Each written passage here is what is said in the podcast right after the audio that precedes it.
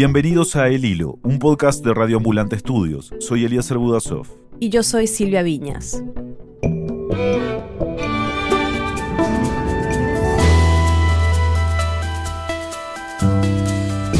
En menos de un mes, Estados Unidos decidirá entre cuatro años más del presidente Trump o el retorno del Partido Demócrata con Joe Biden. Esta elección tan extraña se decidirá en un puñado de estados. Hoy vamos a uno de ellos, a Arizona, un estado que ha sido históricamente republicano, un epicentro del odio antiinmigrante, pero que ahora está en juego. Es 9 de octubre de 2020.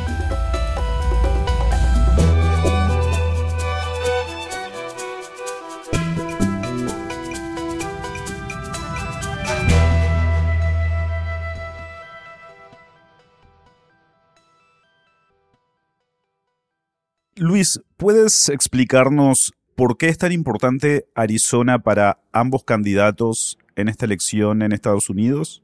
Mira, un error que creo que se comete en esta pregunta que por qué es Arizona importante es porque lo estamos viendo simplemente como resultados electorales, ¿no? Él es Luis Ávila, organizador comunitario en Phoenix, Arizona. Claramente Arizona es importante porque es un estado, como se conoce como battleground, ¿no? Es un estado eh, determinante, uno de los seis estados que van a determinar quién es el presidente de los Estados Unidos. Pero una cosa de trasfondo es que el estado de Arizona importa mucho también para la política nacional porque apenas hace 10 años este era lo que se le decía el epicentro del odio, el laboratorio del odio, en donde muchas de las leyes antimigrantes que ahora el presidente Trump está empujando, nosotros pues luchamos contra ellos y les ganamos a estas, a estas leyes y a los creadores de estas leyes. Entonces no solamente vamos a determinar quién es el presidente, pero creo que es un mensaje muy fuerte de que esto del antimigrantismo se acabó y que aparte los hijos de los inmigrantes que estamos acá, estamos en posiciones de poder ahora, ¿no? De eso vamos a hablar hoy con Luis, de este proceso que ha transformado Arizona de ser un epicentro o laboratorio del odio, como lo describió él, a convertirse en uno de los estados que pueden definir una elección tan insólita y sin precedentes. Luis está en una posición ideal para contarnos sobre esto. Su trayectoria es la de muchos hijos de inmigrantes en Estados Unidos. Lleva más de 10 años trabajando como activista en Arizona, en causas casi siempre relacionadas con los derechos de los inmigrantes, como él. Luis, ¿cuál es tu historia? ¿Cómo llegaste a los Estados Unidos? Yo soy eh, originario de Culiacán, Sinaloa, de México, pero desde muy chico mi, familia se mudó a diferentes ciudades, crecí en Tijuana, en la Ciudad de México, y ya por último en, en la ciudad de Querétaro. Su papá se dedicaba a la ganadería, pero Luis me contó que en los años 90 y después del 94, con la entrada en vigor del Tratado de Libre Comercio entre México, Estados Unidos y Canadá, el precio de la leche se desplomó. Aunque su papá trató de reinventarse, finalmente perdió su tierra. Y pues terminamos como quien dice al final sin, sin nada. En esos tiempos mi mamá empezó a viajar a los Estados Unidos a trabajar acá temporalmente. Eh, trabajaba manejando taxis, limpiando oficinas y mandaba dinero a, a México, ¿no? Luis, que ya era adolescente, empezó a interesarse por la política, por los problemas de su comunidad y a escribir sobre el gobierno de Querétaro en una revista. Y entonces empezamos a meternos en un poco de problemas ahí con el gobierno local en la ciudad de Querétaro. Y resulta que mi mamá me dijo, mira, ¿por qué no te vas un ratito a estudiar inglés con tu tía a Estados Unidos? Me mandaron a Phoenix, a Arizona, yo sin nunca haber estado acá. Y ya llevo 20 años aprendiendo inglés, básicamente, ¿no? Acá en Estados Unidos. Luis empezó a aprender inglés en una universidad. Ahí se dio cuenta que había un grupo de estudiantes indocumentados que habían llegado como niños o adolescentes a Estados Unidos. Muchos ni siquiera se acordaban de su país natal, que estaban luchando para poder regularizar su estatus y llegar a ser ciudadanos. Entonces empecé a involucrarme mucho en el tema del Dream Act en el primer año que se introdujo esta pieza de legislación, ¿no? esta pieza de política nueva que se estaba creando para que los, los jóvenes indocumentados pudieran quedarse en el país. Estamos hablando del año 2001 y el Dream Act es un proyecto de ley que busca darle estatus legal permanente a estos jóvenes que llegaron como niños a Estados Unidos. Es de donde viene la palabra Dreamers. El proyecto de ley se ha modificado muchas veces en las últimas dos décadas, pero sigue siendo eso, un proyecto. Lo importante para esta historia es que, en este momento al que se refiere Luis, el activismo de estos jóvenes a favor del Dream Act era el comienzo de algo mucho más grande, porque en esos años, un poco antes y un poco después, Con la población inmigrante en aumento, en Arizona empezó a crecer un ambiente de hostilidad en contra de la comunidad latina.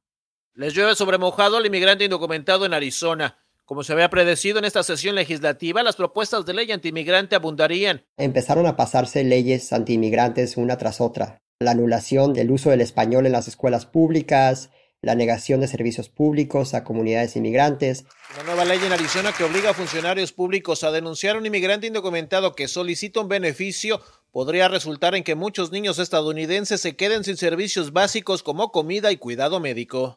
Y estas leyes antiinmigrantes fueron impulsadas principalmente por tres políticos locales. Que son básicamente los, los líderes antiinmigrantes en el estado. No more catch and release policies. Uno de ellos es Russell Pierce. And again, it's attrition by enforcement. These folks will self-deport, leave on their own. When you take away the free stop. Russell Pierce, que fue un congresista estatal entre 2001 y 2011. El segundo es el sheriff Arpaio. Joe Arpaio, el alguacil del condado de Maricopa, el más grande de Arizona. Una especie de precursor de Donald Trump que apeló a los temores y al racismo abiertamente en su beneficio político. Y también hizo de eso un espectáculo público. Comandada por el polémico alguacil Joe Arpaio, los migrantes son castigados en lo que han denominado la cárcel del infierno. Duermen expuestos a las inclemencias del desierto de Arizona. Los guardias denunciaron robos de ropa interior blanca. Por eso decidió darles unos de otro color.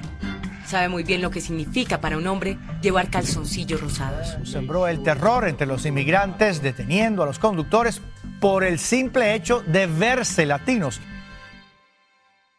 Arpaio fue alguacil durante 24 años, de 1992 a 2016. Y en el sistema ejecutivo, en la gobernatura, tenemos a Jane Brewer. La tercera figura política clave, que gobernó Arizona entre 2009 y 2015.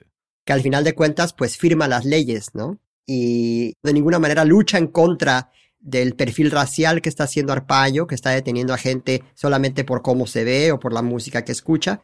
La ley principal en esta ola de legislación antiinmigrante se llamó SB 1070.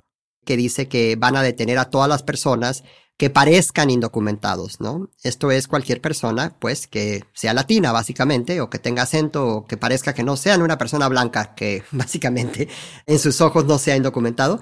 Y entonces pasan la SB 1070 en la sesión legislativa del 2010 y se aprueba en abril del 2010 por la gobernadora que la firma y básicamente tiene aproximadamente 12 elementos que la hacen una ley racista, ¿no? Incluyendo que si tú vas manejando con una persona indocumentada y no la reportas, tú también puedes recibir cargos, ¿no? Esta ley, conocida como la ley Muéstrame tus papeles, era amplia. Por ejemplo, hizo que aceptar un trabajo sin papeles fuera un delito le daba poder a la policía para detener a cualquiera persona sospechosa de ser indocumentada, y hacía obligatorio que la gente llevara sus documentos migratorios actualizados consigo en todo momento. Se creó un ambiente de mucho miedo. Por ejemplo, yo recuerdo muy bien un fin de semana en el que Arpaio se aparece en un balneario para arrestar familias indocumentadas y al día siguiente se aparece en un car wash. Básicamente arresta a todos los trabajadores durante el día y también afectó a gente con papeles de residencia legal y a ciudadanos americanos como Luis. Yo, por ejemplo, fui detenido en un año ocho veces. Wow. Simplemente porque vivía en un área en la que no había mucha población latina, yo escuchaba música en español. Muchos activistas que tenían papeles como Luis vieron una oportunidad y a veces se ponían en riesgo deliberadamente para que los detuvieran.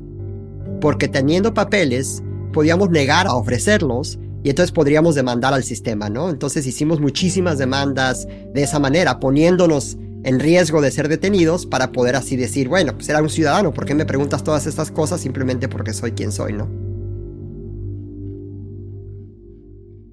Luis, ¿cómo te sentías tú en ese ambiente cuando las políticas eran tan duras contra los migrantes? ¿Cuántos años tenías y cómo te sentías? Yo tenía 27 años cuando estaba empezando esto de las leyes antiinmigrantes. Para serte honesto, yo le digo a la gente que era como un gato boca arriba, estar siempre a la defensa. Me sentía como que siempre estábamos siendo atacados, ¿no? En la frontera, gente siendo asesinada y, y hostigada. En las calles, el alguacil persiguiéndonos y oprimiéndonos en las escuelas sin poder hablar nuestro idioma y, y la gente preguntándonos nuestro estatus en la legislatura, ley tras ley tras ley, en las noticias, otro inmigrante indocumentado que es detenido, otra redada. Fue un trauma que yo creo que hasta la fecha se sigue viviendo y se va a vivir muchísimo, ¿no? Yo y muchísimos de nosotros llorábamos porque nos sentíamos impotentes en el momento, no sabíamos qué hacer, ¿no? Tenemos que tener en cuenta que antes de la SB 1070, las leyes antiinmigratorias en el estado de Arizona contaban con mucho apoyo de la gente, incluso entre la comunidad latina no inmigrante que llevaba generaciones en el país. Pero el parteaguas de esto fue cuando la 1070 se mete en el hecho de la raza, ¿no? Cuando entonces ya no es en el estatus migratorio, pero ya es en cómo te ves, ¿no? La persona que se piensa que es indocumentada, entonces ahí ya reacciona la gente latina que no es inmigrante y empieza a verse un movimiento en el que hay más unificación. Se podría decir que la SB 1070 nos unió como comunidad, ¿no? Porque nos hizo ver que esto era más allá del estatus migratorio, era un problema racial. Y esto tuvo fuertes repercusiones en el Estado. Hubo boicots contra Arizona, se cancelaron conferencias, conciertos y un montón de actividades. Fue un golpe a la imagen del Estado. Hasta hoy seguimos viviendo algunas de las consecuencias de eso.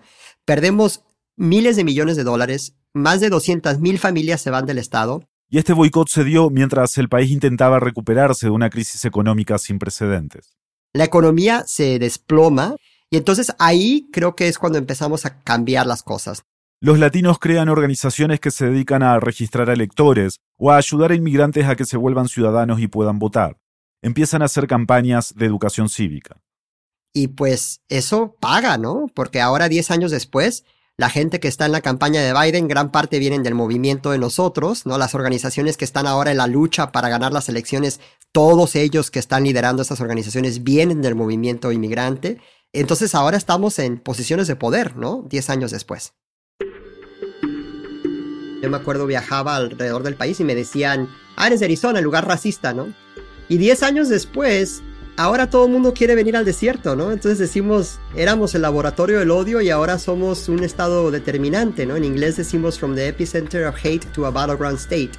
En 10 años, pero no es consecuencia, ese es el trabajo duro de las personas que hemos estado acá en la lucha, ¿no? Entonces, se puede. Y, cuando ganó Trump, nosotros dijimos, bienvenidos a Arizona, porque el rufián este lo tuvimos nosotros en Arpaio, en Brewer, en Pierce, y los derrotamos. Así que de alguna manera somos un microcosmo, ¿no? Del resto del país.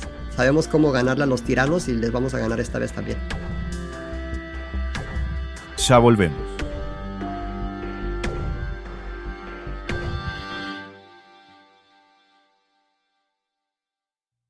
Hola, soy Jorge Caraballo, editor de Crecimiento. El hilo tiene una misión ambiciosa, contar la historia detrás de las noticias más urgentes de Latinoamérica. Y esa misión no podría cumplirse sin el apoyo y sin la energía de una comunidad. Estamos a punto de cerrar nuestra primera campaña de deambulantes, nuestras membresías. Nos pusimos el objetivo de lograr 200 nuevos miembros del primer mes y estamos cerca de lograrlo, pero todavía nos falta. Si puedes, súmate hoy a Deambulantes. Tu apoyo va a ser indispensable para que sigamos cubriendo Latinoamérica en audio como nadie más lo hace. Únete hoy en el hilo.audio slash apóyanos. Y en nombre de todo el equipo, muchas, muchas gracias. Estamos de vuelta en el hilo. Antes de la pausa, Luis Ávila nos contaba cómo las leyes antimigratorias en Arizona, especialmente la SB 1070, terminaron impulsando el activismo de la comunidad inmigrante y latina en el estado. Fernanda, además de que este activismo es como una clara respuesta a leyes como SB 1070. También me imagino que los activistas ven una oportunidad, ¿no? Porque la población latina en el estado no ha parado de crecer. Sí, y es más, en los últimos dos años, 100.000 latinos han cumplido 18 años en el estado de Arizona. Ella es Fernanda Echavarri, periodista de Mother Jones en Tucson, Arizona. Entonces, no nada más crece el voto electoral, el, bloque, digamos, de votantes latinos en Arizona, porque la gente se viene a vivir aquí o gente se convierte en ciudadanos, se registran a votar, pero también está una generación entera de chavos y chavas que crecieron viendo las consecuencias de esta ley racista y ahora están cumpliendo 18 años y se pueden registrar a votar. Entonces sí es como una combinación perfecta que no llegó de la nada, sino que ha crecido poco a poco en los últimos 10 años. En esta combinación perfecta a la que se refiere Fernanda, no podemos dejar de lado la reacción de los activistas y la comunidad latina a las políticas del gobierno federal. Bajo la administración de Donald Trump, los mexicanos y los latinos en todo el país, no nada más en Arizona, han sentido las consecuencias. Número uno, creo que fue la semana después de que ganó Donald Trump la presidencia en el 2016, empezamos a ver que subieron el número de crímenes que le llaman aquí en Estados Unidos los crímenes de odio. En su primer discurso desde la oficina oval, el presidente de Estados Unidos, Donald Trump, defendió su controvertido proyecto de un muro en la frontera con México. Over the years, thousands of Americans have been brutally killed by those who illegally entered our country. El presidente Trump enfrenta un aluvión de críticas por bromear después de que un seguidor pidiera disparar contra los migrantes. Ha sido muy pesado para muchas comunidades latinas en Estados Unidos el ver de qué manera se habla de los latinos en la Casa Blanca. No nada más eso, han habido tantos cambios a cómo maneja Estados Unidos, ya sea el asilo a migrantes, migración legal con diferentes visas, Trump ha limitado excesivamente migración a Estados Unidos, ya sea legal o ilegal. Y ha tratado de acabar con las protecciones de los Dreamers. Trump atacó desde que entró a la Casa Blanca el programa que se conoce como DACA, que les da estatus temporal y protección a migrantes que vinieron aquí de niños o de chicos. En el estado de Arizona son 25 mil.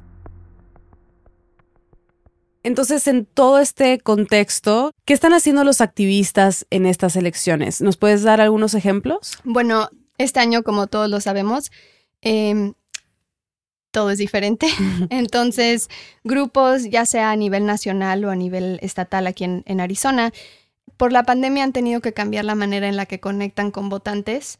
Aquí en Arizona, como en otros lugares, organizaciones como Mi Familia Vota y Lucha han hecho las caravanas en coche. ¿Y estas caravanas cómo, cómo son? ¿Cómo andan en auto con un altavoz? ¿Cómo es? pues sí, más o menos. es como, ves, ves cómo han hecho baby showers y fiestas y todo eso así por medio de caravanas. En, todo hemos hecho, ¿no? Por medio de caravanas. Es el cumpleaños de alguien y, ay, pasaron en coche, no sé, con globos o lo que sea. Es algo parecido. La idea, me explicó Fernanda, es llegar a la gente sin tener que tocarles la puerta y orientarlos para que puedan registrarse para votar. Y estos grupos también, aparte de hacer las caravanas o de utilizar las redes sociales, están tratando de hacer como juntas virtuales. Em, de hecho, yo me metí a una con un grupo de aquí de Arizona donde eran chavitas latinas jóvenes Hablando de cómo ellas iban a ser como las mensajeras, ¿no? Que iban a llegar a hablar con sus mamás, con sus papás, con sus tíos, primos, amigos, para decir, bueno, aquí es a donde vas a registrarte para votar. Eso es lo que haces para votar por correo. Em, entonces han tenido que cambiar las estrategias de cómo alcanzan y conectan con votantes pero otra cosa también que yo noté esta vez fue un comercial o un video que vi en Facebook de una organización nacional que se llama Mi Familia Vota. You come far. Took many roads. Y en este video, aunque es un video anti-Trump, contra Trump, apenas si ves a Trump y ves más que nada lo que celebran las familias latinas, lo que han podido alcanzar. But you never stop wanting and dreaming and fighting until those dreams came true. Las victorias, ya sean chiquitas o grandes, ¿no? Y el video trata de mandar un mensaje que es pro migrante, pro latino, en vez de nada más meternos a las políticas de que dile no a Trump, eso no es suficiente.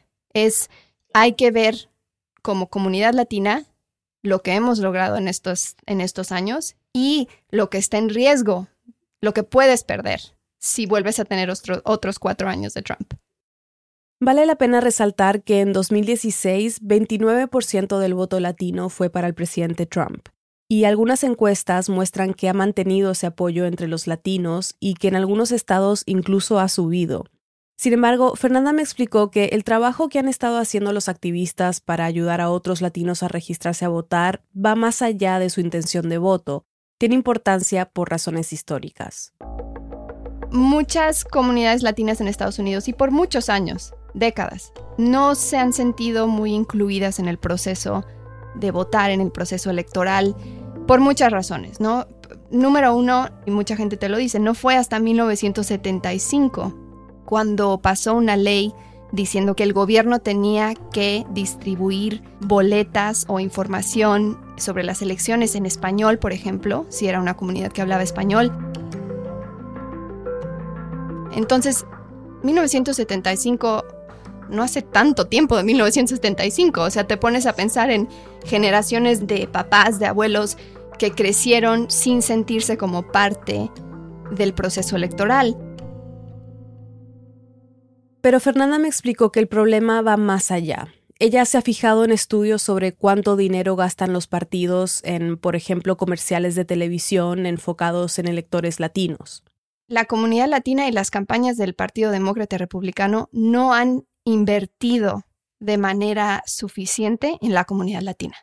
Y es hasta el final de las campañas que llegan los candidatos a nivel nacional a decir, ah, sí, sí, el voto latino. Y todo el mundo empieza a hablar de el voto latino. Que también es un problemón porque el voto latino, ¿qué es? El voto latino estás hablando de diferentes nacionalidades, diferentes creencias religiosas, diferentes edades, diferentes estatus socioeconómicos. Entonces, ha sido difícil que la comunidad latina se sienta apreciada, se sienta escuchada, se sienta que es una prioridad. Ahora, se habla de Arizona como un estado que posiblemente podría cambiar en estas elecciones, ¿no? Las últimas dos elecciones ganó el candidato republicano. ¿Qué está pasando ahora ahí con eso? Bueno, lo primero que voy a decir es mucha información ahorita está saliendo de las encuestas y como vimos muy claramente en el 2016, las encuestas muchas veces están mal. Entonces, eso lo voy a hacer como una advertencia, porque las encuestas ahorita, las más recientes, ponen a Joe Biden, el candidato demócrata, muy cerca, con muy poca diferencia, saliendo ganador. Pero no es la primera vez que se piensa que Arizona puede cambiar de color.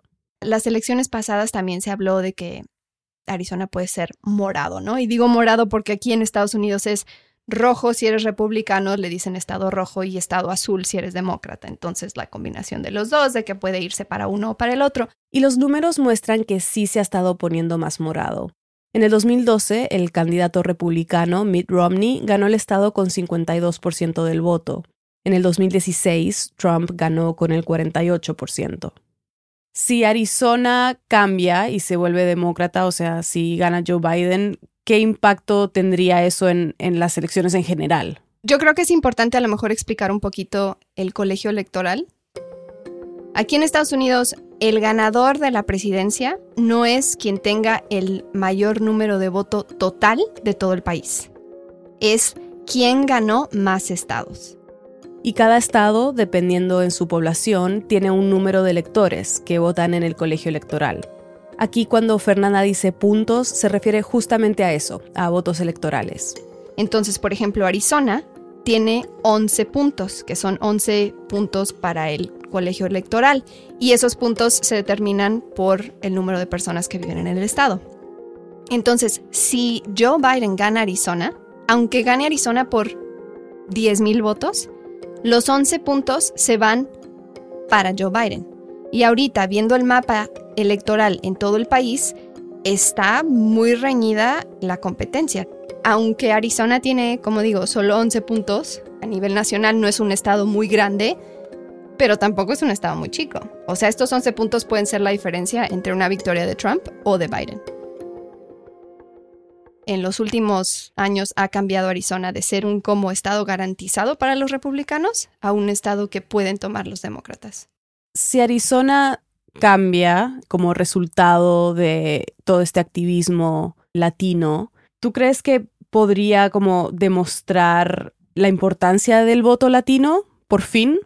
Yo diría que en un mundo ideal no necesitas darle una victoria a un partido para que te pongan atención deberían los políticos y los partidos políticos entender que los latinos somos el grupo de, no me gusta usar esa palabra a mí, pero entre comillas minoría en Estados Unidos más grande. Entonces, sí, ojalá que si es el voto latino que le da una victoria a Joe Biden en un lugar como Arizona, ojalá y haya un como momentito así de se les prende el foco y decir hay que poner más atención, hay que invertir en la comunidad latina cuando estás hablando de campañas políticas, pero también cuando no es campaña electoral, cuando no es tiempo de elecciones, ¿no?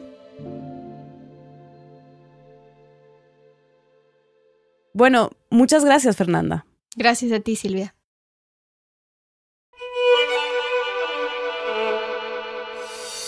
En el hilo somos Daniel Alarcón, Álvaro Céspedes, Mariana Zúñiga, Elías González, Desiree Yepes, Paola Leán, Jorge Caraballo, Miranda Mazariegos y Carolina Guerrero.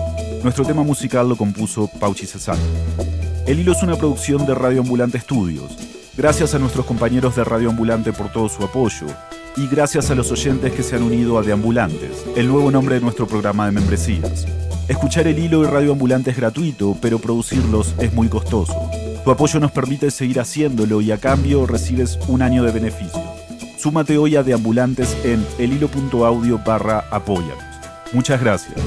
Para recibir los episodios del Hilo cada viernes por la mañana en tu bandeja de entrada, suscríbete a nuestro boletín semanal en elhilo.audio barra correo. Yo soy Eliezer Budazor. Y yo soy Silvia Viñas. Gracias por escuchar.